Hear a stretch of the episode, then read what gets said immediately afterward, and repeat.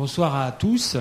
Euh, tout d'abord, bien, bienvenue ou bien revenu au, cycle de conférences publiques de l'IFM, euh, qui démarre donc aujourd'hui. On a l'honneur de recevoir Jean-Claude Héléna, qui était déjà venu il y a quelques années euh, dans ce même cycle et qui nous fait l'honneur de revenir. Voilà. Simplement, je ne vais pas le présenter, en tout cas de façon très succincte, en vous renvoyant simplement à la partie écrite de son travail, autrement dit au moins à trois ouvrages. Euh, l'un qui est un Que sais-je, euh, donc aux éditions PUF, euh, publié je crois en 2009, et enfin deux autres ouvrages. Et réédité à la fin du mois. À la fin du mois, le Que sais-je. Bon, très bien. Et deux autres ouvrages, donc le dernier qui est La Note Verte, publié en 2013, et enfin en 2011, le journal d'un parfumeur chez Sabine Westpeiser. Voilà. Jean-Claude. C'est tout? C'est presque tout. Le reste, je te, laisse le faire. Alors, merci. Merci Olivier de me recevoir. merci d'être ici à l'IFM. Et puis, euh, d'abord, c'est un honneur de, pour la parfumerie, hein, parce que si j'ai bien compris, j'ouvre, j'ouvre les conférences. Donc, euh, le parfum, hein, conférence inaugurale, quel poids? Et euh, donc c'est bien que ce soit pour le parfum. en plus, en plus, il y aura, ce sera suivi euh, d'une autre personne qui parlera de parfum, hein, Chantal Jacquet. Comme ça, je, l'aide pour dire la suite. Et euh, une fois que j'ai dit tout ça, voilà, commençons par, commençons par une citation. La citation que je vous propose, c'est une citation, vous savez, d'un homme que j'aime beaucoup, particulièrement, énormément, c'est Jean Giono. Euh, vous verrez, je fais souvent référence à Jean Giono. Euh, la raison est très simple, c'est que bah, quand je ne sais pas où je vais, je lis du Giono, puis je vais beaucoup mieux. Alors j'espère que vous avez chacun de vous un livre, un auteur, qui fait que dans les moments de déprime, dans les moments de difficulté, dans les moments de réflexion, vous prenez ce livre et puis vous en lisez quelques pages et ça va beaucoup mieux. Alors peut-être il y aura du Proust, du Giono, du Stendhal, du voilà, enfin bref, qui vous voulez. Et Giono avait cette phrase que, voilà qui m'a que, j'aime en tout cas une des phrases que j'aime bien, c'est nous habitons une maison aux cinq fenêtres, nos cinq sens, en courant d'une fenêtre à l'autre, nous accédons à la connaissance petite phrase toute simple qui veut bien dire ce qu'elle veut dire, c'est que bah, la connaissance se fait aussi par les sens et euh, il y a toujours cette, dialectique entre la, raison et la passion et, ici il y a une forme de réponse que j'invite à le suivre, enfin que je vous invite à suivre. Autodidacte par nature, donc je suis un autodidacte, donc résistant au modèle d'enseignement que l'on me proposait, j'ai jamais été très bon pour les écoles. Résistant aussi aux techniques qui uniformisent nos pensées. J'ai toujours préféré le crayon et le papier à l'ordinateur. Une chose qu'il faut savoir, c'est que le parfum se sent sur une touche de papier et s'écrit à l'aide d'un crayon. Alors, non pas que l'ordinateur, je ne l'utilise pas, oui, je l'utilise, il est utile, mais je reste convaincu que coucher ses idées, ses récits, ses envies, ses désirs sur du papier privilégie notre connaissance, notre connaissance de la matière par une approche sensuelle et personnelle. Donc voilà, vive le papier, vive le crayon, et je vous invite à prendre du papier et des crayons. Ainsi, quand je commence une formule de parfum et que j'écris de ma main bergamote, je sens la bergamote. Et je sens la bergamote dans toute sa complexité. Et son odeur devient plus importante que son nom. Si je tape sur, un ordinateur, sur un programme informatique, parce que ça, ça existe aussi, le mot bergamote, j'inscris seulement sur une ligne un nom, je sens pas l'odeur. Des heures de discussion passées que j'ai eues avec des gens comme des chefs comme Olivier Rollinger, Michel Bras, Pierre Gagnère, sont tous des gens que j'ai connus, que je connais et avec qui j'entretiens des relations, ont renforcé cette façon de voir. Toutes leurs créations sont parties de quelques notes écrites sur des carnets, des carnets d'idées ouverts pour l'année. Et chaque année, ils ouvrent un nouveau carnet. Et si j'ai pris des chefs cuisiniers, c'est parce qu'ils sont proches de mon métier, c'est-à-dire des maraudeurs d'odeur, des illusionnistes du goût, des funambules des proportions, des artisans et des artistes des sens. Et puisque j'évoque les sens, commençons le discours, il me faut parler d'abord d'émotion, et puis après je vous parlerai de sensations pour que vous compreniez bien mon métier, en tout cas ce métier de la création. Émotion. Dans les années 80, j'avais une trentaine d'années et j'allais vivre une expérience qui allait modifier ma façon de penser le parfum. J'avais été missionné en Chine, pour voir si un partenariat dans ce domaine était possible. La Chine, on est en 1980, occupait déjà une place mondiale dans la production des produits chimiques pour la parfumerie ainsi que dans la fabrication des produits d'origine naturelle. Chimie naturelle, la Chine en produisait. Le ministère de l'Industrie chinoise m'avait invité à me loger dans une maison d'hôtes la maison de type colonial faisait partie d'un ensemble de résidences privées, euh, pardon, d'une résidence située dans un immense parc où les visiteurs étrangers étaient hébergés, j'aurais pu dire cantonnés, mais j'ai préféré le mot hébergés, et où le, et où le personnel pratiquait le tai chi au petit matin, et j'ai vu ça en ouvrant les fenêtres, ce qui fut ma surprise, puisque dans les années 80, le tai chi n'est pas à la mode, on ne sait même pas ce que c'est, à part quelques exceptions, mais voilà. La maison était joliment aménagée de meubles français, anglais des années 30, les sols couverts d'épais tapis de soie aux motifs fleuris. Au mur étaient exposés des lavis à l'encre noire, des soumillés. Une calligraphie attira mon attention et, diminué devant cette œuvre car incapable de la lire, je fus pourtant ému et suffisamment pour que perlent à mes yeux quelques larmes.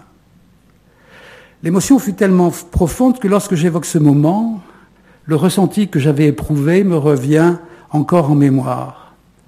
Et là, je ne parle pas de plaisir, d'engouement, d'allégresse, ces sentiments que l'on peut avoir en regardant une peinture, en écoutant de la musique, en dégustant un plat. Je parle de quelque chose qu'on nomme aussi émotion, et quand elle est grande, ébranle l'esprit et le corps. À cette époque, j'étais persuadé que les émotions étaient liées à la mémoire, au souvenir, à la culture. Ainsi, j'ai supposé que j'avais été sensible au trait, à la chorégraphie du geste. J'étais dans un pays que je ne connaissais pas, ou uniquement par la lecture, et que je découvrais à la façon du Candide de Voltaire.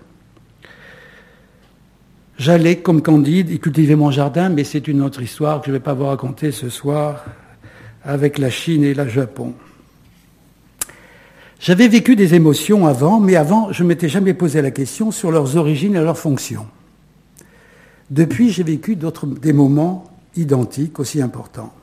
Ainsi, je me souviens avoir été bouleversé lors d'une représentation à Tokyo d'une pièce de kabuki, en écoutant la voix du récitant qui vomissait des sons gutturaux pour ponctuer l'action. C'en était beau et effrayant.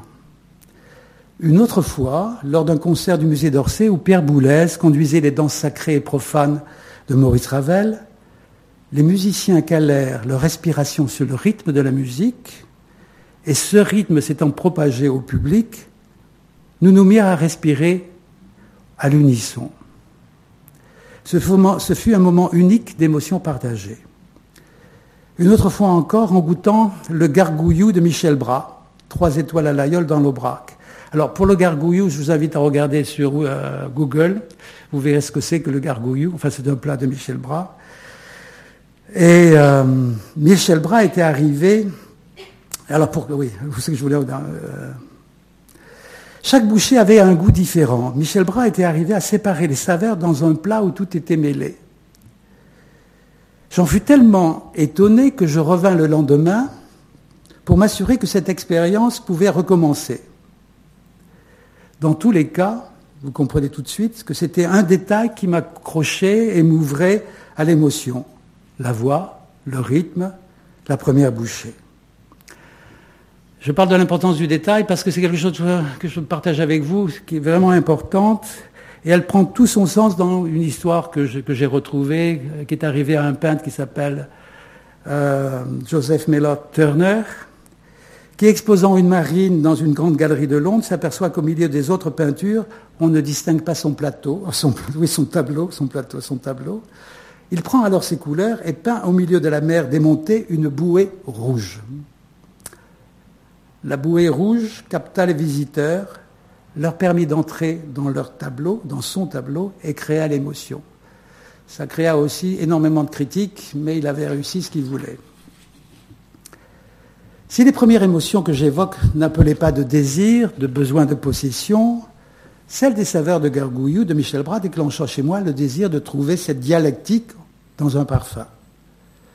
Je vous l'avoue, je n'ai pas encore su réaliser cette forme de dialectique, mais peut-être la réponse n'existe pas en parfum. Je parle donc d'émotion car le parfum est lié à ce sentiment et que je dispose d'aucun moyen physique pour les exprimer.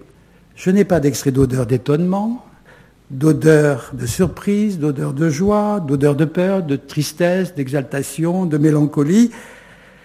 Bien sûr, j'ai rencontré des, euh, des gens qui me parlaient de leurs émotions quand ils sentaient un parfum, souvent le parfum qu'ils portaient.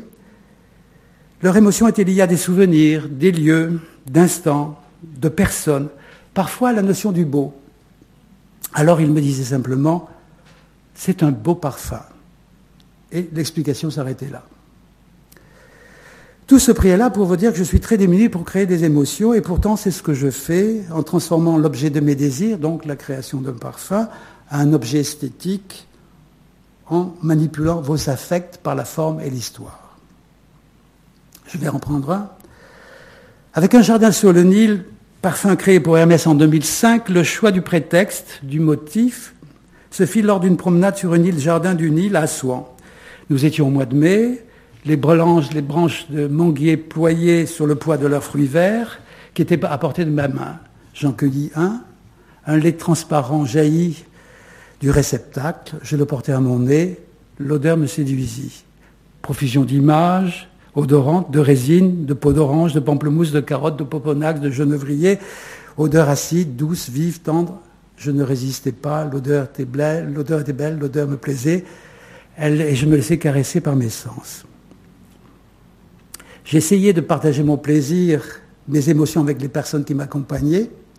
Le thème était choisi. Bien avant cette promenade, j'avais rejeté les senteurs de jasmin, de fleurs d'oranger, d'épices, odeurs qui emprisonnent l'Égypte dans des senteurs mythiques d'un Orient imaginé par l'Occident. Ce que je cherchais était une entrée insolite pour raconter l'histoire de ce jardin. L'odeur des mangues vertes devenait signe et symbolisait les îles jardins du Nil. Il ne me restait qu'à lui donner une forme. Vous l'avez compris, ce sont les émotions qui modèlent ma mémoire et surtout ouvrent mon attention forment mon jugement, ma subjectivité. Ce sont elles qui me permettent de prendre des décisions, d'avancer et de créer. Je vous ai parlé à un moment là d'émotion, juste. Je voudrais parler maintenant de sensation, qui est tout autre chose. Pour créer l'odeur de la mer, mais ça pourrait être une autre odeur, j'ai pris l'exemple de la mer, j'ai à ma disposition un arsenal d'odeurs naturelles comme chimiques. Je dirais même que cet exercice est à la portée de tout le monde une fois qu'on vous a donné la liste des odeurs, des molécules qui sentent l'eau, la mer, les embruns, les algues, le sel. Là où la chose se complique, car je n'ai pas d'extrait d'odeur de froid, de glace et d'extrait d'odeur impétueuse, j'ai dû m'obliger. Ah, excusez-moi, je me suis foutu dedans. Là où les choses se compliquent, c'est de créer une mer froide, glacée, impétueuse car je n'ai pas d'extrait d'odeur froide, odeur glacée, odeur impétueuse. Mais si j'ai peu, de maîtrise sur les émotions, je sais par contre créer des sensations à partir de ce matériel olfactif que sont les odeurs. Alors, parlons après les émotions, les sensations. Laissez-moi vous parler de mes matériaux, les matériaux que sont les odeurs. D'origine chimique ou naturelle, ou d'origine naturelle ou chimique, je ne fais pas de distinguo qualitatif entre elles. Ce sont d'abord des odeurs. Pourtant, ces mots odeurs se racontent différemment. D'origine naturelle, ce sont les mêmes depuis un siècle, et plus d'un siècle. À la centaine de naturels existants, juste une dizaine s'est ajoutée, une dizaine a disparu. Seules les techniques d'obtention ont changé. en s'efforçant d'être plus proche de l'odeur initiale, de l'odeur de la fleur. Ça, c'est quelque chose de merveilleux qu'on peut voir sur 100 ans, c'est que l'odeur du jasmin fabriqué il y a 100 ans n'a rien à voir avec l'odeur du jasmin d'aujourd'hui. On est dans des techniques très différentes. Je suis là pour vous expliquer les techniques, mais ce sont deux matériaux différents et à la fois, c'est toujours du jasmin. D'origine naturelle, l'extrait de jasmin sans le jasmin est rien d'autre que le jasmin. Il y a bien des nuances suivant les origines, jasmin de Grasse, jasmin d'Italie, d'Inde, d'Espagne, du Maroc, de Chine. Mais il y a aussi des nuances suivant les techniques d'extraction, des nuances suivant les origines botaniques, jasmin grandiflora, jasmin sambac, jasmin flexile. Mais à la fin, ce ne sont que des nuances de jasmin. Pour moi, le jasmin est un récit, un récit que je connais, que j'ai mémorisé, un récit complexe, mais un récit, fermé, définitif. C'est un jasmin plus, c'est un jasmin moins. Son rôle, c'est de parler jasmin. C'est tout. De par leurs origines naturelles et la complexité de leurs odeurs, plusieurs centaines de molécules pour une seule odeur, ça ce sont les produits naturels, il y a dans leur caractère quelque chose d'imposant auquel souvent je me soumets et parfois me heurte. Et dans cette situation, à mon tour, et par vanité, je cherche à les faire plier, à faire plier leurs odeurs à mes désirs en agissant physiquement dessus ou chimiquement. Et à nouveau, je crée des nuances. Je dois aussi nuancer mon propos, car leurs odeurs ne s'arrêtent pas à ce qu'elles sont. Ces odeurs peuvent aussi exprimer des sensations de chaleur, des sensations de froideur, de douceur, d'épaisseur, de tendresse, de rudesse, de mollesse pour les produits naturels. La chimie. La chimie des parfums apparaît au XIXe siècle et va avoir des retombées extraordinaires et je remercie la chimie car sans elle, je ne serais pas parfumeur et je ne serais pas là devant vous à raconter mes histoires de parfums. Une chose qu'il faut comprendre, c'est que la chimie ne reproduit pas la nature, elle s'est ajoutée à la nature. L'extrait de jasmin, c'est plusieurs centaines de molécules, comme je vous l'ai dit. L'acétate de benzyle, un nom bizarre.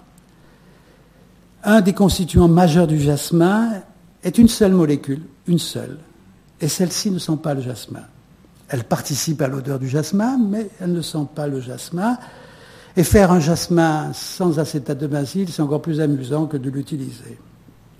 Mais l'odeur de cette molécule parce que, oui, elle est unique, et plurielle, ou, précisément elle se prête par un jeu de combinaisons simple à parler de jasmin, de banane, de framboise, de poire, de jacinthe, de lys, etc.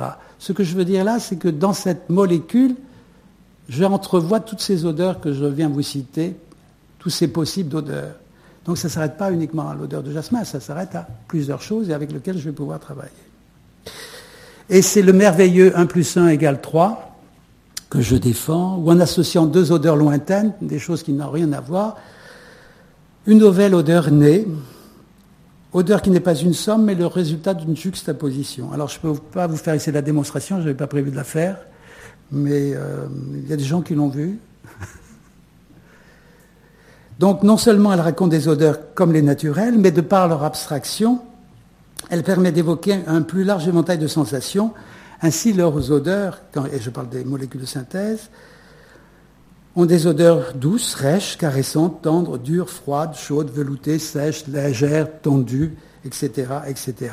Ces mots que je, viens, que je viens vous donner sont des dimensions du parfum, sont des dimensions du récit, et c'est par ces dimensions que je peux créer une mer froide, une rose veloutée, un citron rêche.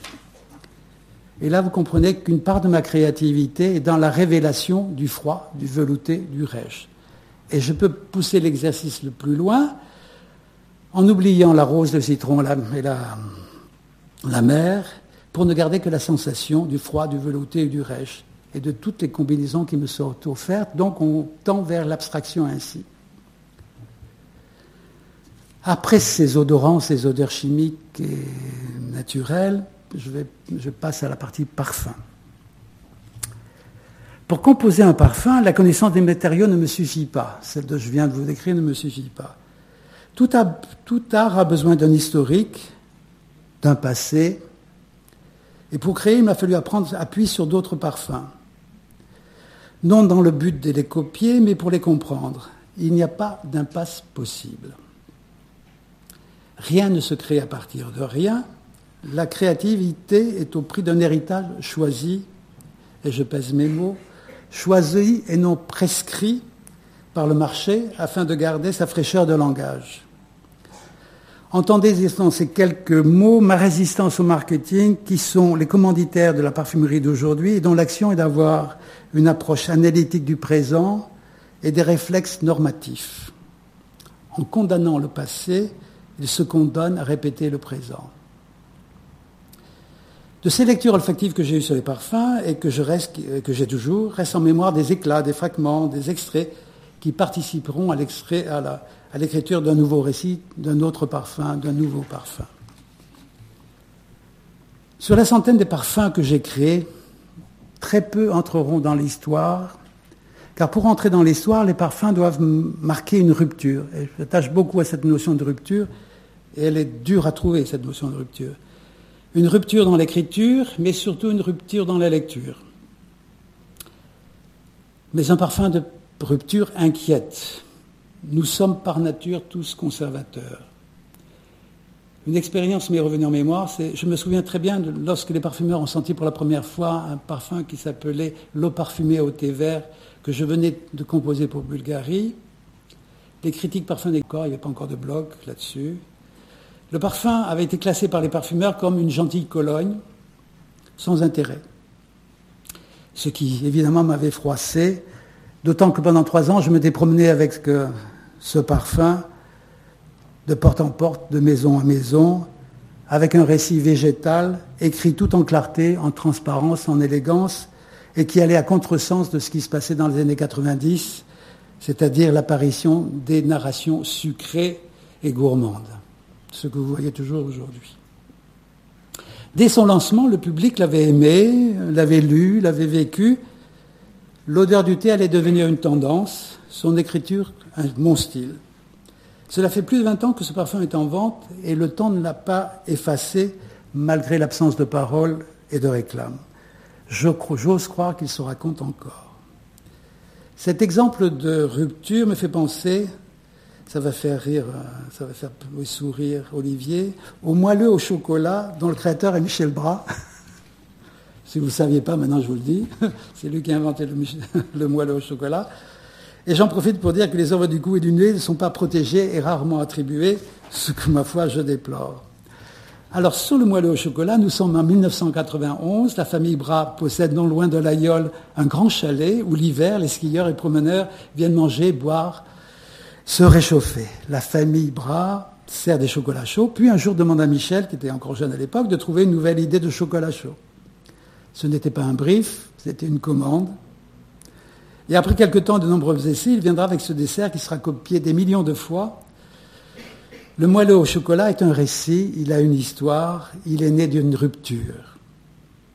Les variations qui suivront ne seront qu'une application de cette création, ne seront qu'une tendance. Pour continuer sur le parfum, afin que le parfum soit un art, et en tout cas c'est ce que je défends que le parfum est un art, il faut que son écriture, sa forme, s'inscrivent dans une époque. Car, comme le dit Roland Barthes, l'époque prescrit, l'époque commande. Donc le XXe siècle privilégia la surcharge, l'empilement, l'amoncellement, les, énumérations. C'est vraiment propre au XXe siècle, enfin jusque, vous allez, je, vous en parler un peu plus tard, jusqu'à dans les années 80. Je me souviens en tout cas d'un parfum qui s'appelle Émile de Patou, où le parfumeur a présenté son œuvre en citant quelques-unes des mille odeurs que composait le parfum. L'odeur était belle, mais à trop d'énumération, j'en perdais le récit. Les mots odeurs de cette époque étaient le jasmin, la rose, l'encens, le santal, l'ilang, la vanille, l'osmanthus, le vétiver, les aldéhydes pour la modernité, des mots exprimant le lointain, la rareté, l'inconnu, la richesse, des mots dont le public ne connaissait pas l'odeur. La rupture de cette écriture se situe dans les années 80 et pour moi le 21e siècle, le 21e siècle des parfums commence dans ces années-là. La parfumerie n'est plus dans l'offre, elle est dans l'écoute du public et s'inscrit dans le quotidien. Pour satisfaire le public, donc, en demande de nature, un double renversement s'opère. La réponse sera une nature synthétique. Les mots odeurs sont chocolat, barbe à papa, pistache, poire, figuier, prune, passion, amande, fraise, mangue, papaye, cerise, framboise, pêche, miel, vanille, caviar et truffe, et je pourrais en citer encore bien d'autres. Mais ce sont des odeurs appétissantes, des odeurs familières, des, mots odeurs dont le public connaît l'odeur, des mots dont le public connaît l'odeur. Tous ces produits sont dans la rue, tous ces produits sont dans les étals des supermarchés, y compris le caviar et les truffes. Alors, euh, aujourd'hui et demain, alors je vais vous parler d'aujourd'hui. Demain, je ne sais pas, mais je peux parler d'aujourd'hui. Aujourd'hui, la cuisine est à l'avant-poste des goûts et donc des odeurs. En tout cas, c'est ma vision des choses. elle voit l'abandon de la chasse, du carnet, du rôti, pour la cuisine des légumes incarnés par Alain Passard. Pierre Gagnard proposé un menu de terre inspiré du parfum, euh, du parfum d'Hermès. Et Olivier Rollinger écrit Boire un bouillon, c'est boire la vie. Rien de plus simple. Il faut d'abord cuire le crabe avec quelques légumes, quelques herbes, quelques épices, mais point trop n'en faut. Toujours l'équilibre, toujours la saveur du crabe. On retire le crabe. Lorsqu'il est cuit, on rajoute quelques herbes, quelques légumes. C'est tout simplement divin. Vous mangez le crabe, vous vous buvez le bouillon. Pour moi, c'est la cuisine de demain c'est un côté presque amniotique, un retour à l'essentiel, au liquide, à ce qui nous fonde. Vous voyez là, un autre récit se met en place, il n'efface pas les autres, ancien, moderne se côtoient, parfois se mêlent, se marient. Merci.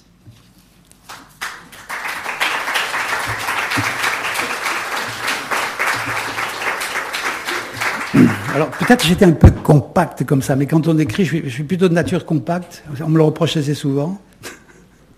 Mais si vous avez des questions, je suis prêt à, je suis prêt à débattre et je suis prêt à expliquer plus et à rentrer dans le détail. Et je suis beaucoup mieux à l'oral comme ça que, dans, que sur le papier comme ça.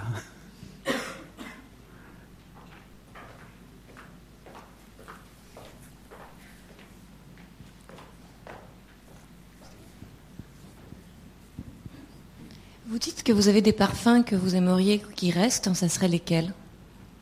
Des parfums que j'aimerais? Des parfums que vous avez créés, que vous aimeriez qui restent? Ah. Alors, je vous demande de choisir non, vos enfants, non, mais... non, là, non, je peux vous répondre là sur la question. C'est euh, depuis que je suis chez Hermès, j'ai mis, mis, en place une chose et auquel, auquel je tiens et auquel je, oui, que vraiment je tiens, c'est que à mon avis, on est, enfin, quand je dis à mon avis, c'est, on est la seule maison à, avoir l'ensemble de tous les parfums qui ont été créés chez Hermès, à part, à l'exception d'un, qui est d'Oblis. Mais sinon, tous les parfums qui ont été créés depuis 1951 datent, vraiment, datent de, la création de l'eau d'Hermès, qui fut le premier parfum d'Hermès. Tous les parfums existent. Alors, vous n'allez pas les trouver chez Sephora ou chez Marionneau ou dans les grandes distributions, mais vous les trouvez dans les magasins Hermès, parce qu'évidemment, les Sephora n'acceptent pas pour des questions économiques d'avoir tous ces parfums-là. Euh, ils, préfèrent, vendre les succès, mais pour avoir un succès, il faut commencer par le vendre. Sinon, euh, voilà. un début à tout. Donc, ils y sont tous, pour l'instant. Alors, lesquels je préfère? Euh, alors, lesquels oui, je les aime tous. C'est tous mes, c'est tous mes, je vais pas vous répondre à ça parce que c'est tous mes bébés, je les aime tous. Et si je vais vous répondre aujourd'hui, c'est celui-là. Demain, je vais me le reprocher en disant, mais non, tu es con. Tu, euh, non, c'est pas vrai. Non, non, ça marche pas comme ça. Vous avez, euh, en tant que parfumeur, je les aime tous, je les ai tous créés. Ils sortent tous de, ils sortent, oui, je, les ai tous vécus. Euh, je, je, les ai portés. C'est pas comme une. Enfin, on pourrait dire que c'est une naissance, mais oui, mais c'est. Bien que je ne sois pas une femme, mais voilà. Et euh, donc, je ne vais pas vous répondre à cette question-là. Je peux, je peux pas. Maintenant, euh, alors, sur les questions de rupture, quand je parle de rupture, c'est euh, de la nécessité de la rupture pour s'inscrire dans l'art, On est, j'ai évoqué les, j'ai évoqué la, le XXe siècle. Alors, le XXe siècle, pour la parfumerie, pour moi, se, termine dans les années 80. Mais avec l'apparition, la première alors la première rupture, c'est, je vais le faire d'une manière très synthétique, c'est la chimie apparaît. La chimie apparaît en parfumerie dans les années 1870-1880. Auparavant, les parfumeurs, ils avaient à disposition une cinquantaine de matières premières, cinquantaine, soixantaine de matières premières uniquement naturelles. On travaillait uniquement avec ça. Le public, à l'époque, déjà se plaignait que tous les parfums se ressemblaient. On s'en plaint toujours aujourd'hui, mais c'est pas pour les mêmes raisons. C'est que là, il y avait 50-60 matières disponibles et avec ça, il fallait faire. Donc on faisait avec ça. Les formules étaient très courtes, toujours 10, 15 composants et pas plus. Sinon on mettait la liste complète. Et, euh, mais on tournait un petit peu en rond là. Alors, la chimie apparaît, les parfumeurs comprennent tout de suite, mais vraiment tout de suite, l'utilisation de la chimie, parce que d'un seul coup, ça les libère euh, de la nature, et ça c'est très important, et ça leur amène des choses qu'ils n'avaient jamais auparavant et qui, peuvent, qui, qui, ne pouvaient pas faire auparavant. Et ça, ils le comprennent intuitivement, ils le comprennent tout de suite. Et c'est vraiment très intuitif. Et euh, le, plus vieux parfum qui contient de la chimie sur le marché qui existe toujours, c'est Jiki de Guerlain, 1889. Jiki, c'est vanilline, coumarine. Ce sont des produits qu'on utilise toujours aujourd'hui en parfumerie. Et on les utilise vraiment, et quand je vous parle de cette vanilline qu'on utilise à, dans les années 70, 1870 en parfumerie, la vanilline coûtait dix fois plus cher que la vanille naturelle. La vanille, naturelle ne coûtait rien. La vanilline, produit de synthèse, très très très cher, parce qu'on savait, savait à peine l'utiliser. Et donc les parfumeurs trouvent d'un intérêt tout de suite sur ce genre de produit-là. Donc ce n'était même pas le prix, qui donne, pas l'économie qui donne l'intérêt, c'est vraiment l'odeur pour l'odeur. Arrive la chimie, se développe une parfumerie beaucoup plus ambitieuse, beaucoup plus recherchée, qui devient abstraite, et ceci, euh, euh, va se prolonger jusque dans les années 70-80. On va dire 70-80. On est, jusque-là, on est dans une parfumerie euh, d'offres, c'est-à-dire que la plupart des patrons en parfumerie, ce sont eux qui choisissent les parfums, il n'y a pas de marketing encore en place, c'est le patron qui, qui choisit lui-même le parfum, et il y a là juste une entente entre le parfumeur et le, propriétaire de la parfumerie. Arrive le, marketing, et là, il y a une rupture qui se fait. Elle se fait à plusieurs niveaux. La première rupture, c'est que je vais vous donner un exemple très très concret. C'est avec Opium de Saint-Laurent qui, en tout cas, fait la rupture pour la France. Aux États-Unis, c'est un petit peu différent. Aux États-Unis, c'est Charlie, pour d'autres raisons. Mais euh, en France, c'est Opium. Parce que euh, le directeur de marketing de l'époque dit, écoutez, je ne suis pas prêt, je suis pas prêt à mettre le prix que les parfums coûtaient auparavant. Je suis prêt à vous donner la moitié. La moitié que je récupère ira dans la publicité. Pour les parfumeurs, nous sommes jeunes parfumeurs à l'époque, pour les jeunes parfumeurs que nous sommes à l'époque, c'est une révolution. C'est-à-dire comment exprimer à la fois de la... On est sur des modèles classiques, comment exprimer à la fois ces modèles, comment pouvoir continuer dans cette expression, avec la moitié de l'argent. Donc c'est un défi, et c'est un défi qu'ils vont, vont, euh, vont, vont arriver à, relever. Et c'est un défi qui vient, qui vient vraiment par l'économie. L'autre chose aussi, c'était qu'on était, comme je vous l'ai dit, on était dans une parfumerie où là, on était dans des conventions bourgeoises, et les conventions bourgeoises de l'époque, dans la cuisine, c'était la même chose, c'est-à-dire l'empilement, la surcharge, le secret. Les recettes étaient gardées secrètes, on, aimait empiler, dans, dans la cuisine c'était foie gras, truffes, et j'empile, je complexifie, je mets des fonds de sauce, etc. Ça, c'est l'époque des années encore dans les années 70. Arrive la nouvelle cuisine, vous voyez, il y a une chose qui se passe là aussi, arrive la nouvelle cuisine. La nouvelle cuisine, c'est elle vient du Japon, elle est inspirée par les chefs qui sont allés au Japon, qui ont, découvert pardon, une, nouvelle, euh, une nouvelle cuisine où les mets sont juxtaposés, ils ne sont plus empilés. Quand vous êtes au Japon, vous mangez des choses, mais elles sont juxtaposées, vous les mangez comme vous voulez, dans l'ordre que vous voulez.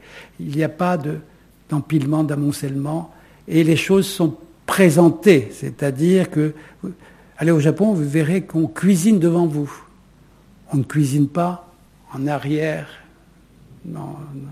c'est-à-dire loin, les fourneaux loin de, la salle et on ne voit pas ce qui se passe dans les cuisines. C'est une révolution dans la parfumerie aussi, c'est-à-dire que ce changement, euh, on va commencer à parler de, des composants qu'on utilise, la parfumerie devient moins secrète, elle se révèle, on la montre, on commence à l'expliquer. Et, euh, comme on est dans la parfumerie de, la demande, pour, plaire à pour justifier, pour plaire à la demande, on va aller vers, vers les, choses que le public connaît. Donc, le gourmand, le chocolat, la praline, les machins comme ça. Et euh, ça, ça parle au public. Et voilà, je peux répondre. Et là, ce sont des ruptures. Donc, il y a des ruptures, euh, alors il y a des ruptures comme ça, puis aussi il y a des ruptures qui sont des ruptures au niveau, qui sont des ruptures dans, la manière de, formuler le parfum, c'est-à-dire de penser le parfum. Euh, dans les années 70, on, on est, et encore ça existe toujours aujourd'hui, on est dans des formules très très complexes qui peuvent avoir 300, 400 composants à l'intérieur. Euh, le thé de Bulgarie, c'est 20 composants. Et vous voyez d'un seul coup, là, c'est pas parce qu'il y a 20 composants qu'il est moins bon que celui qui en contient 400. Et c'est pas celui-là qui en a 400 qui est meilleur que celui qui en contient que 20. Non, c'est une manière de penser le parfum différent qui fait que, et là, c'est rupture dans l'écriture du parfum, ce que moi j'appelle l'écriture du parfum.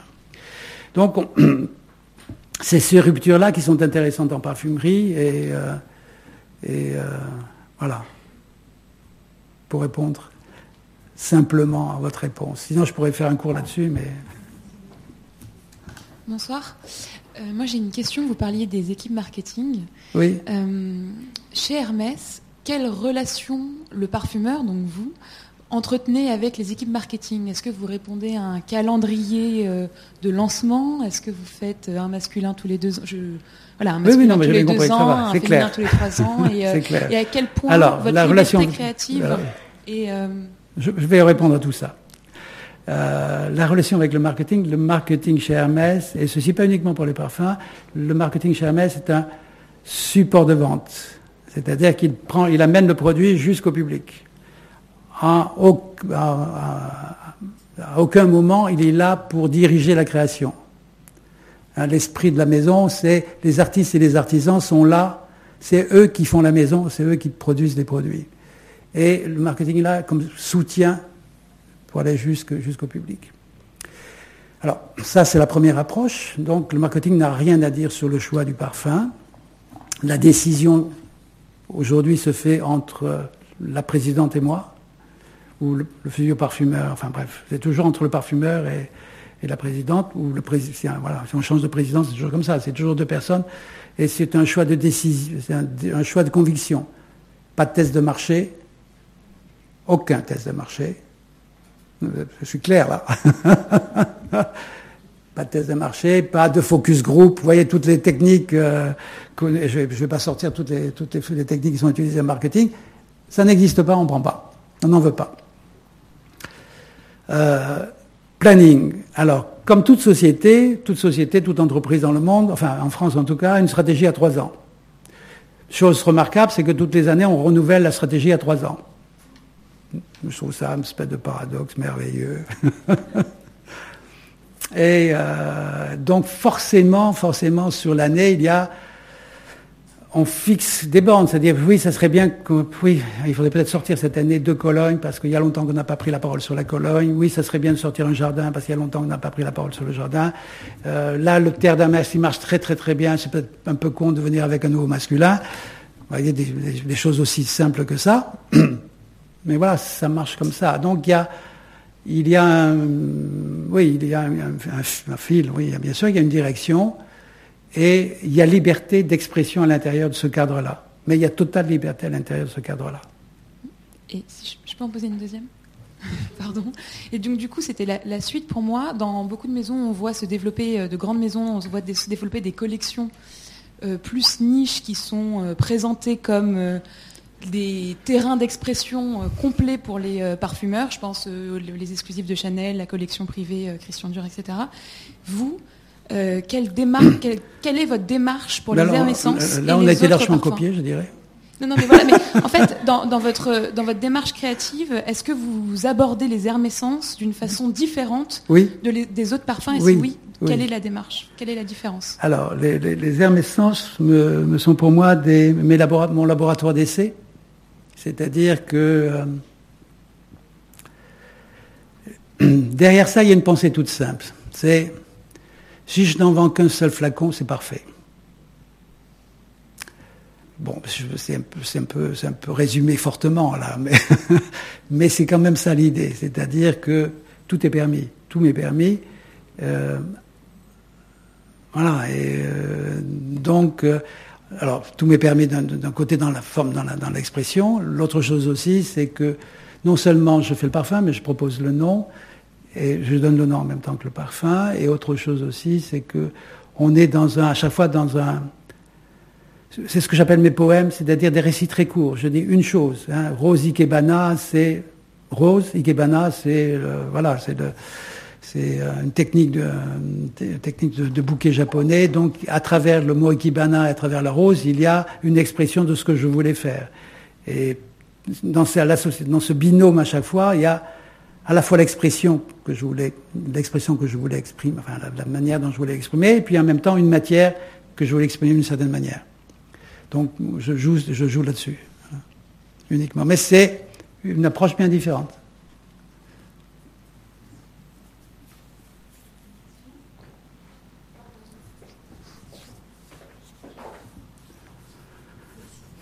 Bonsoir. Bonsoir. Euh, Excusez-moi, je, je reviens pour compléter la- votre question. En gros, vous n'avez jamais pris de brief. Non. Mais alors, comment vous viennent les thèmes? Parce que vous parliez tout à l'heure du jardin sur le Nil. Oui. Euh, Euh, Comment ça vient? Comment ça marche? Oui, c'est-à-dire vous vous dites oh, l'Égypte, pourquoi pas? Alors, je pars en groupe avec la Alors- présidente et on se fait un tour de. C'est- de non, alors, je vous dis comment ça marche. Ça marche d'une manière toute simple. Alors, euh, on peut pas appeler. Alors, j'appelle pas ça un brief. Je je vous donne, par exemple, si vous me parlez des jardins. Euh, je vais vous parler du dernier jardin. Ça sera. Je vais vous parler du premier ou du dernier, mais le dernier, c'est assez rigolo parce que.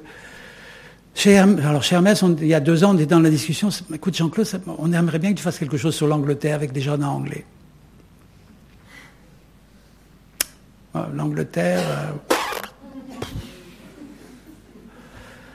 euh, non, euh, si vous voulez que je fasse un jardin avec que des roses, ça m'inspire pas tellement. Je voyais le jardin anglais à, travers que des rosiers. Je le sentais pas du tout. Alors, euh, j'ai dit non, non, j'ai pas envie. Non. Et qu'est-ce que tu veux faire? Euh, La Chine. Et pourquoi la Chine? Ben écoute, je reviens de Chine. Il y avait quelques mois, euh, on est allé présenter jour d'Hermès euh, en Chine. Il y avait un accueil de la jeunesse sur le parfum tellement merveilleux. Ah, oui, mais tous ces Chinois, ils m'ont séduit. Puis j'ai dit, quand même, je pourrais faire quelque chose pour les Chinois. Et puis, ils sont sympathiques, ces Chinois. Alors, dit, mais- donc je dis à Pierre-Alexis, écoute, euh, un, d'abord, je suis passionné par la Chine. Vous l'avez, je, je l'ai dit là-dedans pour des, tas de raisons. euh, euh, la, Chine m'a même amené à penser le, parfum. Alors, on a le temps, je peux y aller? Alors, je vais vous dire en quoi il m'a influencé. Je suis allé en Chine dans les années, comme je vous l'ai dit, dans les années 83. Là. Puis quand j'arrive en Chine, puis je connais rien de la Chine, et je découvre une peinture qui me, comme ça, qui me, qui me, ça ne veut pas dire que je n'ai pas vu des reproductions, mais là, oui, je le vois sur place, etc. Donc, euh, ça m'émeut profondément. Puis la, peinture chinoise me parle tellement que j'achète hein, des, bou- des bouquins sur les techniques de peinture chinoise. Le bouquin s'appelle Un jardin grand comme un grain de moutarde. Vous, pouvez trouver ça en France. C'est donc c'est une encyclopédie sur les techniques utilisées pour faire les peintures chinoises. Et alors, j'apprends dans ce, dans, ce, dans livre que ben, la peinture chinoise se résume au trait au point. Tout est trait, tout est point. Alors, vous avez différents types de points, vous avez différents types de traits, et il faut, tous les traits sont codifiés et tous les points sont codifiés. Et si vous regardez une peinture, Le chinois, c'est décodifié. Mais vous, quand vous regardez, vous voyez que l'expression, enfin, vous, voyez ce qu'il a voulu dire, les arbres, la maison, etc. Mais vous ne voyez pas les codes qui sont derrière. Hein. Ah, je trouvais ça vachement intéressant. Les codes derrière les traits. Ça- alors après, il y a derrière l'odeur, qu'est-ce qu'il y a? C'est toujours cette notion de derrière l'odeur. Au-delà de ce que je sens, au-delà de l'odeur du jasmin, mais qu'est-ce que le jasmin me raconte? Ou qu'est-ce que l'acétate de benzyle me raconte? Donc c'est toujours la même démarche. Et alors je commence à écrire. Le premier article, le premier article que j'ai écrit date de 1983. Il a été publié dans une revue spécialisée de la parfumerie, où j'ai commencé à sentir les matières et à faire des petits dessins en fonction des matières. Alors il y avait des spirales, il y avait des carrés, il y avait des trucs pointus, il y avait des trucs complètement bizarres. Et puis j'ai écrit un article là-dessus euh, sur ma façon de penser les odeurs. Je suppose que les gens qui m'ont lu m'ont dit, Elena, il... ah, pas du tout. Mais, comme, je, suis têtu, je continue. Comme j'y croyais, je continue. Donc, il y avait cette notion de, signe, de symbole, qui chez moi est importante. C'est une espèce de sémantique que je voulais, parce qu'on arrive à la notion de sémantique, que je voulais reprendre dans le parfum. Et donc, j'en arrive à cette, j'en suis arrivé à cette sémantique et à ce que je pratique aujourd'hui. Quand je vous parle d'odeur tendre, rêche, dure, tendue, c'est ça que j'utilise pour exprimer mes parfums. Parce que je cherche, plus que l'odeur du jasmin, je cherche le tendu, ou je cherche le moelleux, ou je cherche la légèreté. Mais exprimer la légèreté, c'est plus intéressant d'exprimer la légèreté dans une rose qu'une rose. Hein, la légèreté exprime quelque chose, la rose, bah, la rose, bon, une rose c'est une rose. Mais une rose légère, ou un jasmin profond, ou un jasmin cru, enfin, bref, tout ce qu'on veut. Là, ça devient beaucoup plus intéressant. Donc, vous voyez, c'est cette démarche-là. Donc, euh, je ne sais plus, j'ai perdu mon fil, mais... Vous étiez en Chine et vous décrivez ça. On va finir sur le jardin de Monsieur Lee. Et voilà, alors, le, voilà, donc... Euh, donc, euh, je suis en, euh, donc je dis à Pierre-Alexis, écoute, voilà, oui, la Chine, oui, je veux bien, puisque la Chine m'a longtemps inspiré, enfin, m'intéresse énormément. Je dirais même, je suis, j'aurais pu vous dire aussi que je suis plus intéressé par le Japon. Je suis plus attiré encore par le Japon que par la Chine. Mais le jardin de Monsieur Lee se passe en Chine et non pas au Japon. Et euh, puis au Japon, j'avais fait déjà Rosikebana, j'avais fait euh, d'autres choses aussi. Erisuki Yoe, ça faisait déjà pas mal pour le Japon. Alors, on va parler un petit peu de Chine. Donc j'ai demandé, alors il m'a dit, ben écoute, euh, oui, pourquoi pas, je peux te comprendre. Et euh, je vais te donner un copain, je vais t'adresser à un copain qui est en Chine. Il est peintre chinois, il parle français couramment. Donc euh, rencontre-le à Pékin. Donc j'ai rencontré ce peintre chinois qui est fort connu en Chine et, euh, et qui, nous a ouvert, qui nous a ouvert les jardins chinois. Il faut que vous sachiez, c'est que la première chose qu'aiment faire les Chinois, c'est visiter les jardins. Et le, les Chines, c'est comme aux États-Unis, les Américains visitent les États-Unis, les Chinois visitent la Chine. Le problème, c'est qu'ils arrivent par dizaines et centaines de bus, que les jardins ouvrent à 8 heures du matin, et qu'à 8 heures du matin, d'un seul coup, dans le jardin, vous avez des millions de Chinois.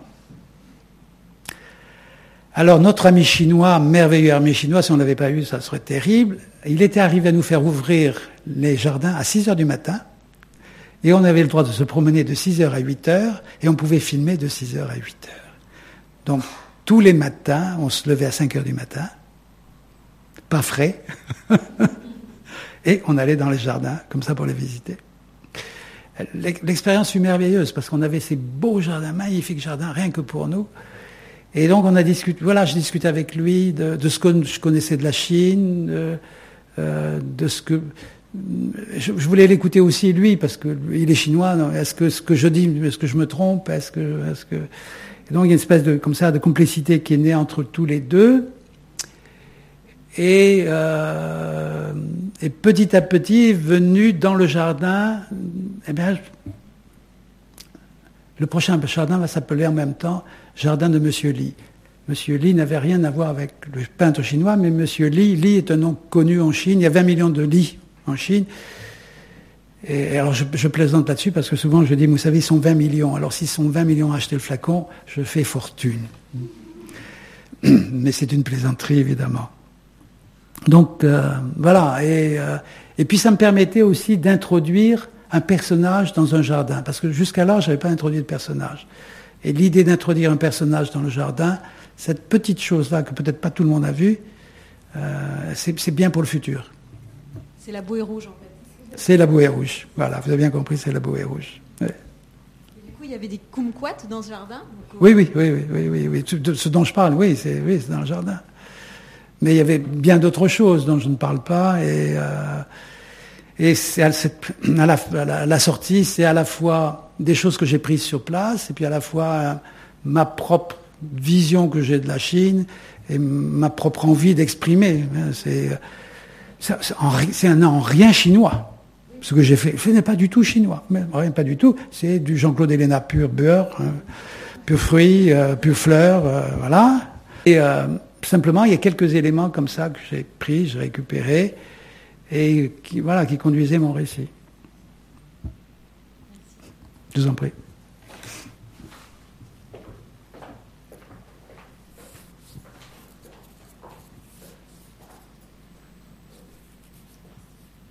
Bonsoir.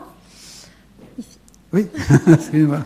Alors moi, du coup, j'aimerais savoir, on en a eu deux exemples là. Est-ce que tous vos parfums ont une histoire? Résulte d'une rencontre ou d'un voyage ou d'une dégustation? oui oui, oui, oui, oui, Alors tous mes, tous mes parfums ont une histoire.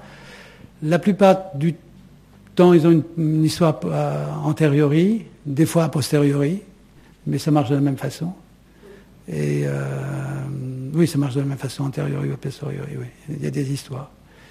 Principalement des voyages Non, non, c'est pas. Il y a des voyages, il y a des rencontres. Hein, il y a des rencontres avec des, euh, avec des, avec des hommes. Euh, il, y a, il, y a, une qui parle de cette rencontre-là, qui est Épice Marine, qui est ma rencontre avec Olivier Rollinger, et qui ne parle que de ça, de cette rencontre, et qui a, cette rencontre s'est finalisée avec un parfum.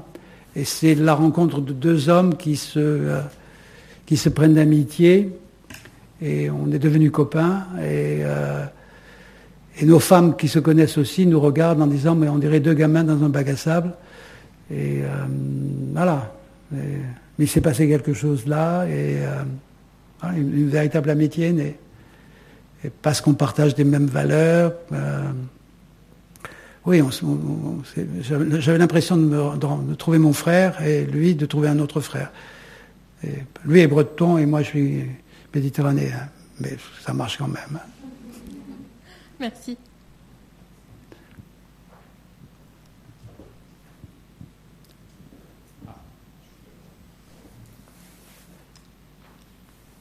Euh, si, comme euh, vous le soutenez, le, parfum est un art, comment expliquez-vous que euh, parmi les cinq sens qui donnent chacun des expressions artistiques, seul le parfum est sexué? Euh, qu'est-ce, que vous, pensez donc euh, du parfum et du genre Oui.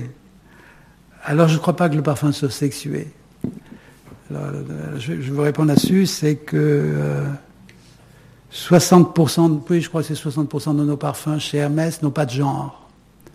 Donc, on ne les a pas sexués. Et c'est quelque chose que j'ai demandé à Hermès, qu'ils ont accepté, qui font que, si vous regardez la collection des jardins, le mot féminin homme ou femme n'apparaît pas. Si vous regardez la collection des colognes, il n'y a, pas de, genre. Si vous regardez la collection des hermescences, qui sont 12 flaps, 12 parfums, il n'y a pas de genre. Seul le genre existe pour un terre d'Hermès ou un jour d'Hermès, c'est-à-dire pour les parfums de la grande distribution. Parce que là, je me heurte, et encore j'ai un contre-exemple, je me heurte, je me heurte à, l'économie, hein, et à la, je dirais plus qu'à l'économie, à la comptabilité, encore plus triste, la comptabilité que l'économie, qui, euh, je me souviens de discours qu'on a eu avec les équipes de Sephora. Euh, alors, ce, parfum-là, il est féminin ou masculin? Quand je parle de cet exemple-là, je, prends l'exemple de voyage. Parce que quand, quand j'ai créé le, parfum qui s'appelle Voyage, on n'a pas marqué de genre, on n'a pas donné de genre. Et donc, on s'est rencontré, on a eu en face des, gros distributeurs, et puis on leur, il me dit, mais c'est un féminin ou masculin? Il n'y a pas de genre. Ah, c'est pas possible au niveau comptable, moi, il me faut une ligne. ben, ouvrez une nouvelle ligne. Ah non, c'est pas possible. Non, c'est féminin ou masculin. C'est à droite ou à gauche. Euh, pardon. Et euh, alors je dis, ben, vous nous mettez au milieu. Résultat, ils nous ont suivis, ils nous ont mis des deux côtés. Donc, quelque part, j'ai gagné. Euh, mais oui, il y a des, voilà, il y a des phénomènes comme ça de, société qui, il des, voilà, des, des, règles de société qui font que on, est dans des impasses. Et euh, si vous allez, si vous allez en Orient, Moyen-Orient, Orient, en Inde, eh bien, vous apercevez que le parfum n'a pas de, de genre. Euh, il n'est pas sexué. Les, les, hommes se parfument plus que les femmes. Et les hommes se parfument souvent avec des parfums dits féminins parce qu'ils sont plus puissants. Et donc c'est la puissance qui les intéresse, et pas le et pas le fait qu'ils soient féminins. C'est vraiment la puissance qui les intéresse. Et euh, donc la notion de genre, de féminin-masculin, est née au début du XXe euh, siècle pour des raisons économiques qui faisaient que je pouvais vendre deux flacons à la place d'un. Alors si on avait pu faire la grand-mère, le grand-père, les petits-enfants, euh, on irait. Hein. Donc voilà, il pas, je ne crois pas, je crois pas qu'il ait un genre. Et historiquement, il n'a pas de genre, puisque si vous, regardez l'histoire de la parfumerie, euh, voilà, Louis XIV se parfumait à la tubéreuse. Euh, et euh, donc il y, a, beaucoup de gens, enfin je veux dire, l'aristocratie se parfumait à la rose, au jasmin, à la violette, et je veux dire, la notion de genre n'existait pas à cette époque-là. Bonjour. Oui, oui. J'ai deux questions. Oui. La première, euh, dans votre processus créatif, j'ai bien compris que vos rencontres, vos voyages euh, vous influençaient. Oui. Mais je voulais savoir aussi si vous prenez en considération l'ère du temps, les attentes des consommateurs pour pouvoir créer le parfum en lui-même. Si vous édifiez des airs du temps pour pouvoir euh, vous donner des lignes de conduite à suivre, pour pouvoir peut-être rencontrer un succès économique plus viable pour votre entreprise oui. Ça, c'est ma première question. Oui. Et ma deuxième question, toujours basée sur euh, les attentes du consommateur, on voit bien qu'on est dans une quête d'exclusivité du consommateur par rapport euh, aux produits et d'authenticité. Et euh, je me demandais, selon le point de vue du parfumeur, est-il possible pour euh, vous de pouvoir créer des parfums qui soient uniques pour chaque consommateur? Si oui, dans quelle mesure? Et cela peut être réalisable. Est-ce qu'on peut prétendre à devenir petit chimiste nous-mêmes sous les conseils d'un parfumeur, certes, mais de manière à pouvoir trouver un produit qui puisse euh, être exclusif? Voilà. Alors, la notion, la notion de l'ère du temps. La notion de l'ère du temps n'a rien à voir avec les tendances. Je bien, c'est quelque chose de tout à fait différent. C'est euh, comment je pourrais vous expliquer ça?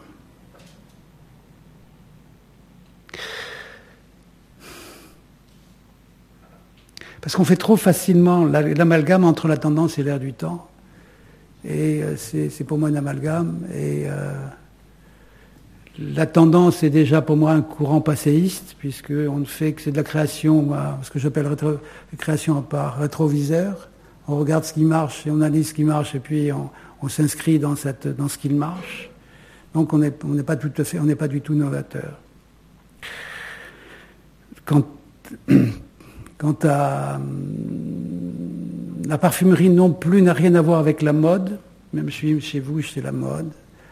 Pour moi, c'est un mariage forcé que de mettre la mode et le parfum. Et c'est un mariage d'intérêt, et pas un mariage d'amour. Un mariage d'intérêt parce que le parfum fait connaître, parce que le parfum rapporte de l'argent, économiquement a permis à des maisons de mode de survivre, d'exister, et euh, merveilleux support, support de nom, support de la marque, etc. Mais on n'est pas là-dedans parce que si je prends des vieux parfums comme Chalimar, 1920, 5 de Chanel, 21, Calèche, 62, ces parfums se vendent toujours se vendent toujours, ce qui veut dire qu'ils passent le temps et qu'aujourd'hui vous ne vous habillerez pas avec euh, une robe de 1962, peut-être certaines personnes le feront, ou des, euh, habits de 1920, peut-être des personnes le feront, mais ça restera quand même voilà, un, peu, particulier. Donc, si je veux dire, c'est quelque chose qui passe, qui passe le temps, qui est hors du temps, et dans ce sens-là, je ne trouve pas que le parfum soit un produit de mode. Tendance, je refute la tendance. Alors, qu'est-ce que c'est que l'esprit du temps? Eh bien, je n'ai pas la réponse. Par contre, par contre, j'ai une autre réponse et un souci. C'est une question qui me, quand vous posez cette question, c'est une, euh, elle me hante. Vraiment, elle m'habite et je n'ai jamais trouvé de réponse. Alors, elle m'habite pourquoi? Parce que je vais vous donner un exemple. J'étais parfumeur, enfin j'étais euh, chef parfumeur, j'ai dirigé des parfumeurs dans les années 90 et dans les années 90 j'avais un parfumeur qui travaillait avec moi et Quand on présentait ces parfums à des clients, à chaque fois c'était refusé. Et je le vois, comme je dirigeais la parfumerie, évidemment, j'avais la responsabilité de parfumeur, je lui ai dit, écoute, on est dans les années 90, tes parfums sentent les années 70. Alors évidemment, il faut avoir une connaissance des parfums, mais enfin c'est mon métier ça, de savoir comment sentaient les années 70. Ce n'est pas des questions de matière. C'est à la fois c'est de la matière, mais à la fois c'est des, écrits, c'est une forme, c'est toute la complexité du parfum. Et je dis, mais ça, ça, sent les années 70. Et il me dit, mais écoute, c'est la période pour moi, la période d'or de la parfumerie. J'entends ton message, j'ai rien à dire à ton message, à condition que c'est ta propre entreprise. Et si tu veux faire les années 70 chez toi, rien ne t'empêche. Mais moi, les fournisseurs, mais enfin pas les fournisseurs, mais les commanditaires qui sont là, attendent des années, des parfums des années 90. On a vécu comme ça quelques mois, puis au bout de quelques mois, je lui dit, écoute, je ne peux pas te garder, j'ai fait beaucoup d'efforts pour présenter tes parfums, à chaque fois ils sont refusés, il y, a, il y a un truc qui se passe et je suis, je suis là quand même pour avoir des résultats, et on me demande d'avoir des résultats, je ne peux pas te garder. Ce fut difficile, humainement, c'est difficile de, dire au revoir à quelqu'un, de, euh, de, dire, bah, écoutez, voilà, je vous renvoie. Mais par contre, d'un seul coup, ça m'a posé la question de dire, mais est-ce que je suis toujours dans l'air du temps? Donc c'est une question que je me pose encore et que je me pose tous les jours. Est-ce que ce que je fais est dans l'esprit du temps? Je n'ai pas la réponse. J'attends que le public me dise euh, bah, vous pouvez rentrer, fermer votre cartable, c'est fini pour vous. Ensuite, alors ensuite vous m'avez posé la question sur euh, la parfumerie personnalisée. Hein? Alors,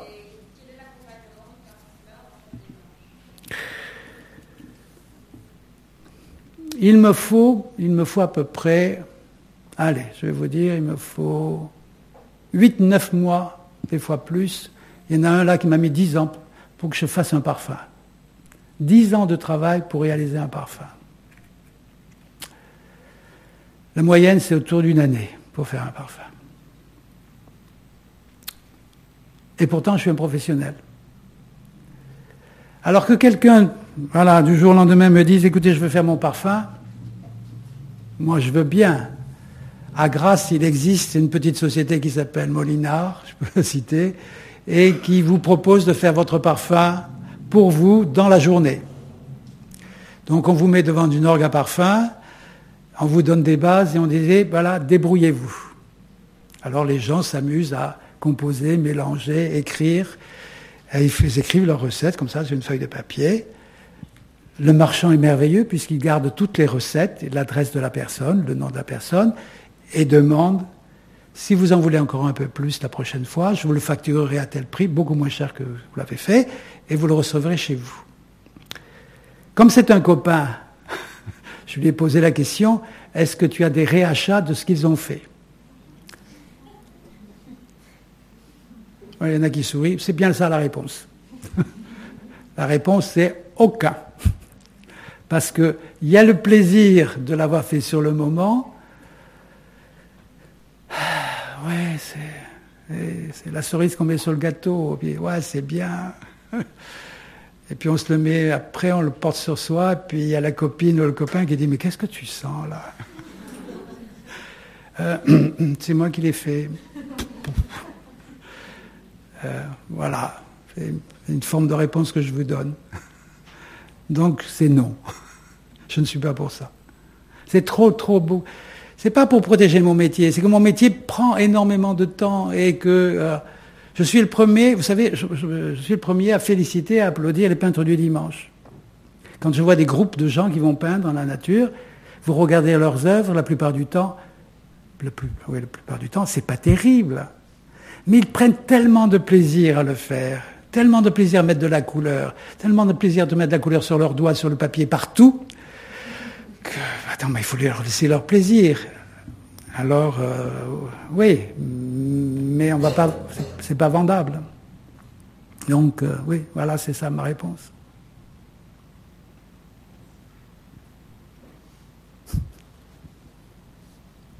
Bonsoir. Euh, je me demandais si vous pouviez parler un petit peu plus de la notion de style en parfumerie, puisqu'on dit souvent que euh, les parfums Jean-Claude Helena ont une transparence, sont des parfums épurés, sont des parfums qui sont un peu comme des aquarelles, quelque chose d'un petit peu aquatique comme ça. Euh, je trouve que la notion de style en parfumerie, c'est quelque chose qui permet vraiment de faire comprendre en quoi la parfumerie peut être un art et les parfumeurs des artistes. Oui. si vous pouviez un peu en parler. Oui. Merci de me poser la question alors. Euh, donc, vous, compreniez bien la démarche que j'avais en tête, c'est-à-dire de montrer qu'il y avait un style. Hein. Et, euh, quand j'ai créé First de Van Cleef Arpels, je ne peux pas dire qu'il y avait un style. Il y avait, les, il y avait les styles de l'époque. On était en 76, je crée ce parfum. Ça a tous les codes de la bourgeoisie de l'époque. L'empilement, l'amoncellement, tout trois roses, deux lilas, quatre jasmins, en avant. 160 composants. Ça sentait bon. Alors évidemment, il fallait que je trouve une accroche. Alors, bon, ben, j'avais il y avait quelques talents, j'ai trouvé une accroche qui n'avait jamais été faite auparavant. Et ça a créé First de, de, de Van Cleef. Et euh, j'avais tellement envie de le faire. Voilà. Il y avait un désir comme ça, de, réussite. Mais avec le temps, il y a, une espèce de regard sur ce qu'on a fait et est-ce que je peux penser le parfum différemment Donc tout à l'heure, je vous ai parlé de la Chine, comme ça, voilà, la symbolique. Et puis, oui, alors évidemment, je suis, très influencé par le Japon, les purs, la notion de...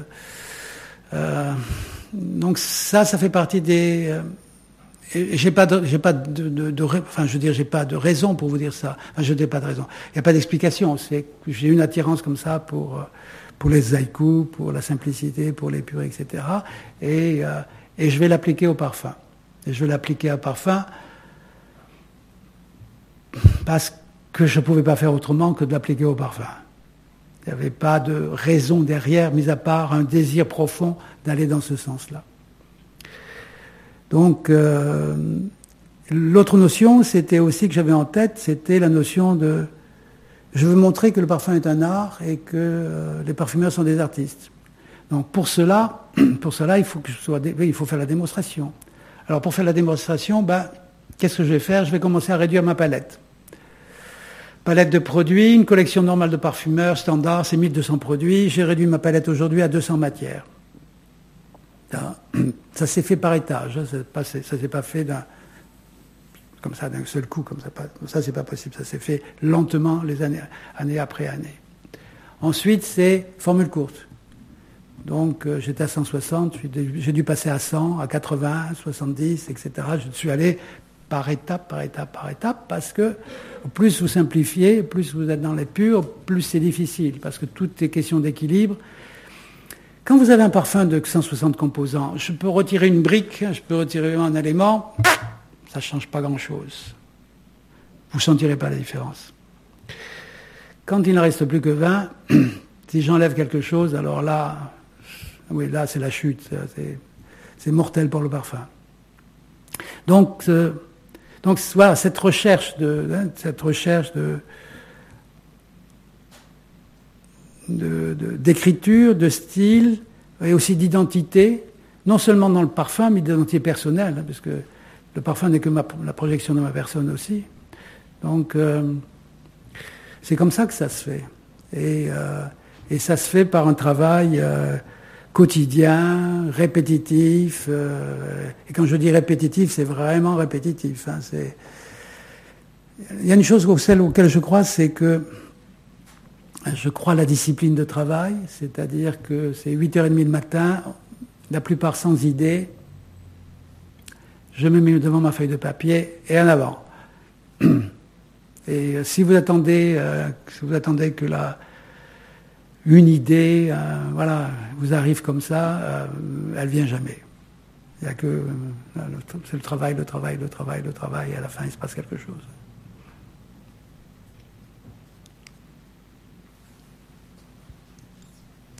Bonsoir. Euh, moi j'ai une question qui serait plus comment est-ce que vous abordez euh, le travail de reformulation par rapport aux nouvelles législations? Alors, euh, alors plusieurs choses.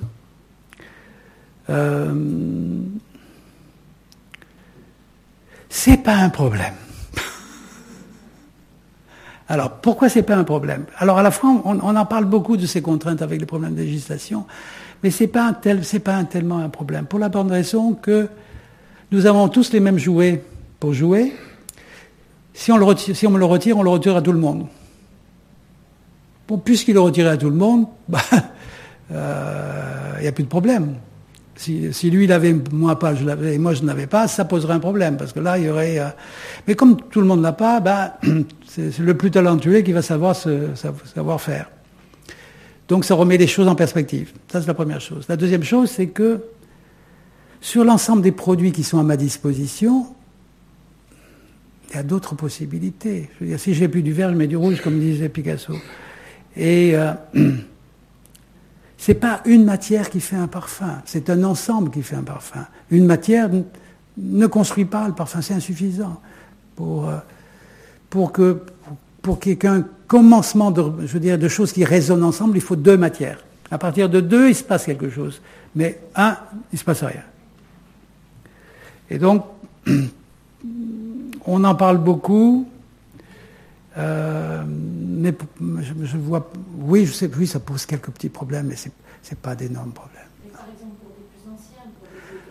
Alors, pour les, oui, alors, je, vais répondre à cette question-là. Sur les anciens parfums, euh, à part quelques exceptions, je dis bien à part quelques exceptions qui peuvent poser des problèmes, les vieux parfums ne, posaient pas trop, ne posent pas de problème. Alors, je vais vous donner la raison. C'est que ces vieux parfums étaient construit d'une certaine manière que la dilution des parfums était à très faible pourcentage. Les parfums aujourd'hui sont parfumés, les concentrations de parfums aujourd'hui sont de l'ordre de 20% en moyenne, 15-20% de concentré. Un vieux parfum comme Bandit, peut-être vous connaissez Bandit de Piguet, vous avez entendu parler de Fracas, ce sont des très vieux parfums. La concentration était de 2%. 2 construit différemment 2%. Alors je ne vais pas rentrer dans le détail de la, construction, comment on les fabriquait à l'époque, et comment on les construisait à l'époque, parce que là, il y a une construction tout à fait différente qui n'a rien à voir avec ce que l'on fait aujourd'hui. On rentre encore dans cette notion de rupture, dans la manière d'écrire les parfums. Mais quand vous avez une concentration de 2%, les produits incriminés, les produits euh, illicites, les produits qui posent problème, sont tellement dilués qu'ils sont des concentrations qui passent plus de problème. Et dans beaucoup de parfums, dans des vieux parfums, vous, n'avez pas de problème, ça passe. Alors, à l'exception de certains, bon, il y en a quelques-uns qui peuvent, poser problème, euh, mais il y, a, des réponses. Hein.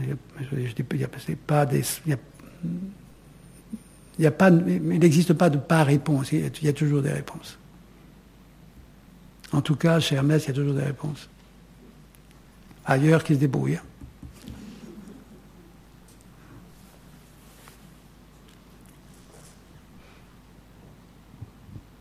Bonsoir. Bonsoir. Je suis intriguée par ce monsieur Lee. Oui. Dont vous avez dit euh, qu'introduire un personnage dans un jardin, c'était important pour le futur. Oui. Pourquoi Alors, je vais vous donner la, sur le moment, quand j'ai quand on a quand j'ai pris le nom de Jardin Monsieur Lee, puisque voilà, j'ai donné le nom de Monsieur Lee.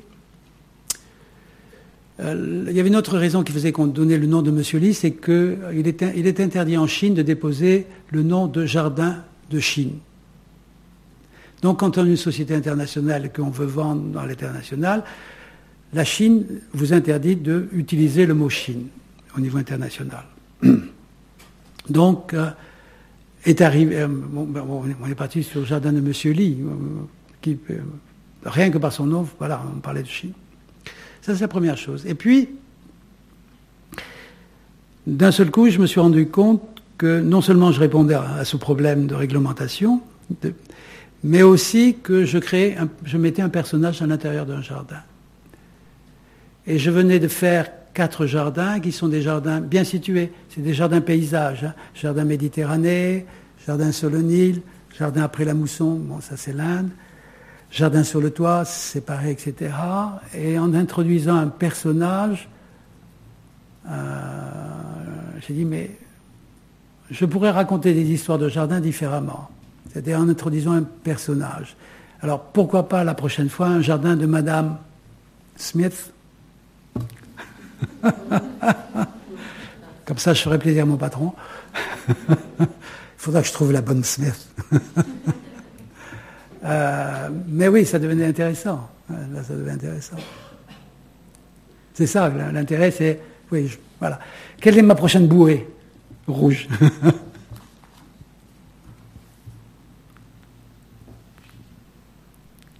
Ah, il y a une autre question devant.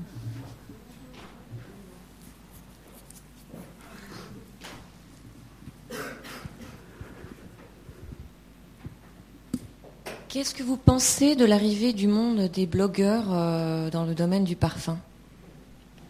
Euh, De l'arrivée du blogueur? Ah Oui, est-ce qu'ils n'ont pas enfin ouvert à la connaissance le monde du parfum par rapport à la presse féminine? Euh, Dans le que sais-je, le premier que sais-je que j'ai écrit en 2007, 2007 j'applaudis l'arrivée des blogueurs. Et parce que d'un seul coup, il y avait un, regard tout frais sur, sur, sur, la parfumerie et qui sortait euh, du discours conventionnel, classique de la parfumerie. Euh, et, oui, forcément j'aimais. J'aimais à partir du moment où on a un regard différent, des mots différents, mais c'est ce que j'attends le plus. Parce que dès qu'on rentre dans un classicisme, je vous l'ai dit au départ, je suis autodidacte, donc euh, tout ce qui est tout ce qui est trop arrêté, borné, etc. je suis, ça me, ça me glace un peu. Et là, merveilleux, voilà, des discours neufs, etc. Et alors, euh, oui, oui, j'adore, oui, j'étais. Alors, il y a même des blogueurs qui sont, euh, il y a des blogueurs gentils avec moi, puis il y a des, blogueurs qui m'assassinent. Je les aime tous, hein, même ceux qui m'assassinent. Ils n'ont pas compris ce que je faisais, mais c'est pas grave. On pourra discuter avec eux, euh, je suis pas sûr de les convaincre. Euh, parce que chacun est attaché à une certaine forme de parfumerie, à un certain style de parfumerie. Et euh, euh, ça aussi, ça pose des problèmes chez eux, parce que ils ont aussi une certaine, leur propre conception du parfum. Mais voilà, ça renouvelle, en tout cas, ça renouvelle le discours, et c'est très bien. Qu'est-ce qui se passe aujourd'hui au niveau des blogueurs? C'est que les blogueurs sont en train de fermer les blogs. Parce qu'ils n'arrivent pas, ils ne peuvent pas vivre des blogs, euh, ça prend énormément de temps pour écrire, euh, pour écrire sur le parfum. Ça demande des, soirées, des soirées énormes. Euh, ce que je vois, c'est qu'ils sont en train de se regrouper. il y a cette, cette association qui s'appelle parfum.com, où les blogueurs, où plusieurs blogueurs sont en train de se regrouper pour, pour essayer de créer un outil parlant de la parfumerie et un outil à la fin qui, sera payant, un outil qui, voilà, on pourra avoir accès en, payant. Donc ça, oui, oui, ça m'intéresse. Mais on assiste à, là, on est en train d'assister à un changement. Euh, on est en train, là, commence vraiment un changement du blog.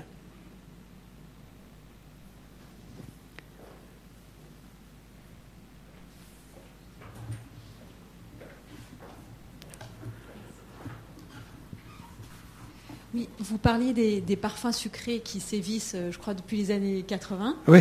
Euh, du coup, bon, c'est vrai que vous n'aimez pas parler de tendance, mais alors, quelles, seraient vos envies pour le futur ou vers quoi est-ce que vous avez envie de vous tourner ou vers quoi vous aimeriez que la parfumerie, parfumerie se tourne? En gros, comment on va faire pour se débarrasser de ces odeurs-là? C'est pas moi qui m'en débarrasser, c'est vous qui allez vous en débarrasser. Qu'est-ce qu'on peut faire? Euh,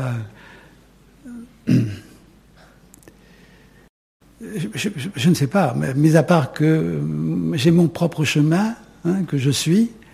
Alors. Parce que vous parliez de, du thé de, de, effectivement. Ça a été, euh, il y a eu une rupture ou un truc qui s'est déclenché, presque un effet de mode où les gens vous ont oui, suivi, oui, parfum plus clair. Euh, c'est ce qu'il faut refaire en fait. Il faudrait euh, trouver une nouvelle idée tout le monde pourrait suivre euh, J'entends bien. J'entends bien. Alors, il y, a des choses que j'ai faites qui font que j'ai fait Terre d'Hermès, entre autres, qui ne ressemblent à aucun masculin sur le marché. Hein, est en, complet décalage par rapport, même au dernier. Euh, je ne vais pas faire de comparaison, mais il n'y a rien à voir. C'est autre chose, c'est notre monde. Résultat, ça marche très très bien. Tant mieux, j'en suis ravi. Et puis euh, à chaque fois, je, bah, oui, à chaque fois, je, voilà, je, je, fais des propositions. Le jardin de Monsieur Lee, on est du côté du végétal, du frais, du. Il rencontre un, oui, c'est un, très beau succès que le jardin de Monsieur Lee. Et, euh, et tout à l'heure, dans la, le récit que je, enfin, la conférence que je faisais, je vous ai parlé aussi de, de, cette, de ce lien qui est avec la cuisine. Qui la, cuisine influence à quelque part la parfumerie. Il n'y a, pas que la cuisine, mais la cuisine a une forte euh, forte influence sur, sur, la parfumerie. En tout cas, on peut décoder là des choses. Et quand Passard parle du végétal et remet au centre le végétal, je suis persuadé que oui, on va aller par là. Encore faut-il qu'il y ait un écho au niveau du public. Donc je dis, moi je sens qu'il y a quelque chose qui se passe par là. Alors je suis peut-être deux ans, trois ans, quatre ans, cinq ans à l'avance mais je suis persuadé qu'il y a quelque chose qui va se passer par là.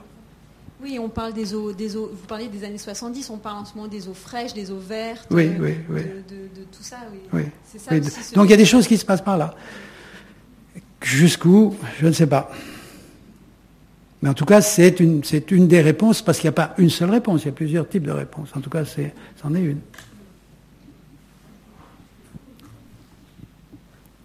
J'ai une petite question à mon tour. Oui, c'est bien Olivier. Tu, as mis tout à l'heure l'accent sur la, dimension ludique du parfum en, employant l'expression manipuler les affects. oui, c'est exactement ça. Oui, manipuler les euh, affects. et souvent, il y a l'accent est mis sur l'idée de, produire de l'illusion, de jouer des images, des simulacres. Euh, d'une certaine manière, je me, je me, pose une question sur l'idée de manipulation. Comment est-ce qu'on peut concilier à la fois cette, cette dimension ludique, manipulatrice, mais au sens vertueux, euh, avec une autre forme de, manipulation, si on reprend le mot, euh, qui est celle dont euh, en partie tu dénonces les, abus à travers l'usage que fait le marketing de certaines odeurs gourmandes, par exemple. Mhm. ça, c'est la première partie de, de ma question. Et, et l'autre versant de cette même question, euh, c'est au fond de se demander euh, avec qui on, joue euh, ou de qui on joue. C'est-à-dire quand on joue à manipuler les, affects, les émotions, quel, est le, quel est au fond le partenaire ou l'adversaire avec, lequel on joue? Autrement dit, est-ce qu'il est assez compétent, ce public, pour pouvoir offrir du répondant? Alors, Tu as le droit de sacrifier une question. Euh, non, mais c'est une belle, sacrée question. je vais rentrer chez moi, je vais réfléchir, je reviens. Euh, moi, je crois, enfin, en tout cas, c'est mon sentiment, c'est-à-dire qu'à partir du moment où on est artiste, on manipule, on fait de la manipulation. Dans le côté, je veux dire, d'une manipulation virtueuse, mais une manipulation quand même. Euh, le cinéma nous manipule, le roman nous manipule, je veux dire, tout nous manipule à partir du moment où, je veux je lis un roman, je crée mes propres personnages dans la tête, je les invente, et je suis persuadé que les personnages que j'invente ne sont pas tout à fait les personnages que l'auteur a écrits, et me manipule pour inventer mes personnages. Moi, je vous manipule pour inventer des odeurs. Alors, là où je, veux en venir, c'est que à partir du moment où ma forme d'expression est plus ouverte et plus, je dirais, elle est moins, elle est, euh, je dis ouverte, ça veut dire elle a, plus d'espace, elle est plus libre, ça marche mieux.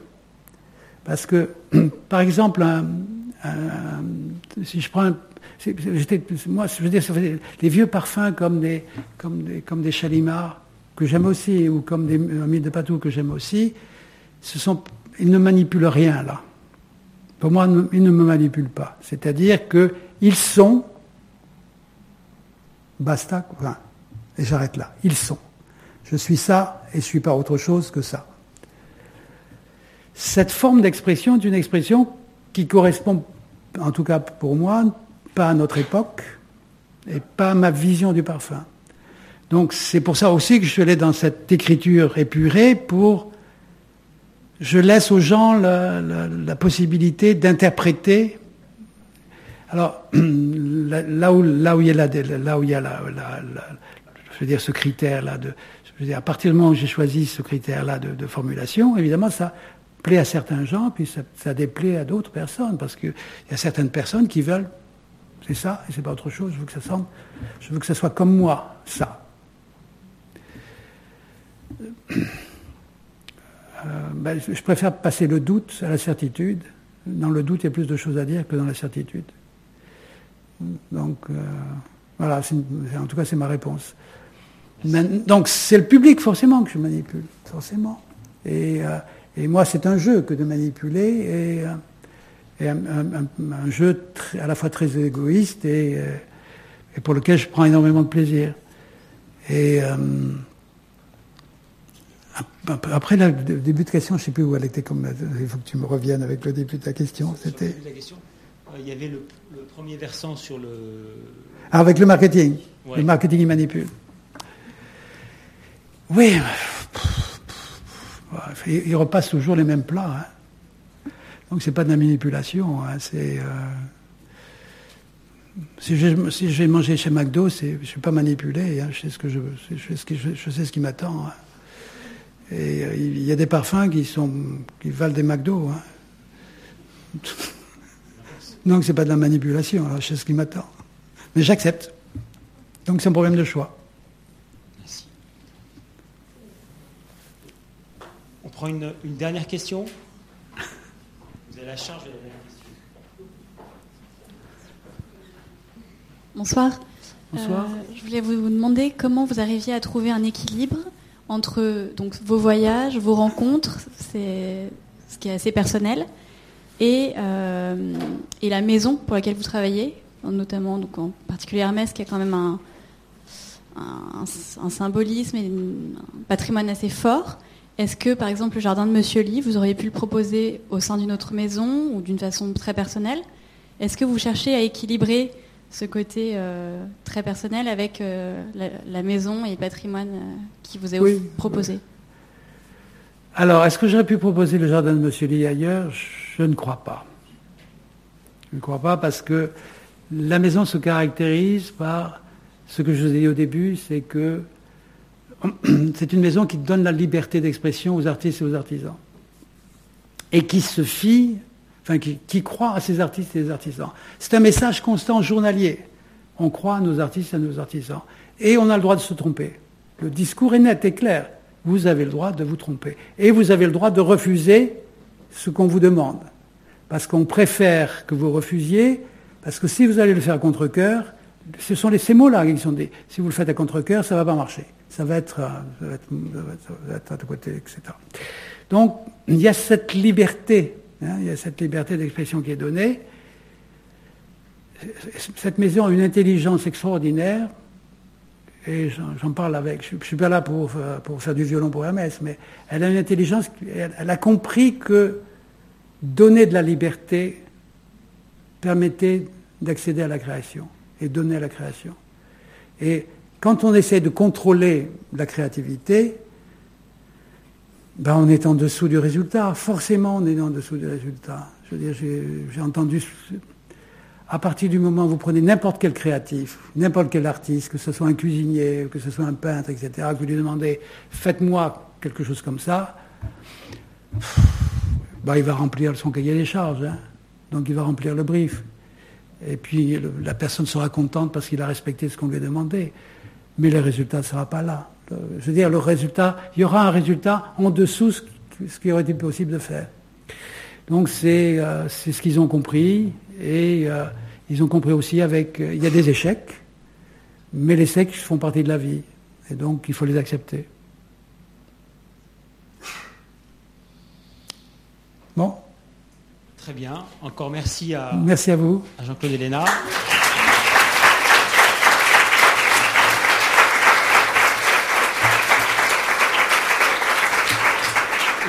Et, en guise de relais, dans un mois, le 15 novembre, vous pourrez, le 17 novembre, pardon, vous pourrez écouter Chantal Jacquet vous parler de l'esthétique de l'olfaction.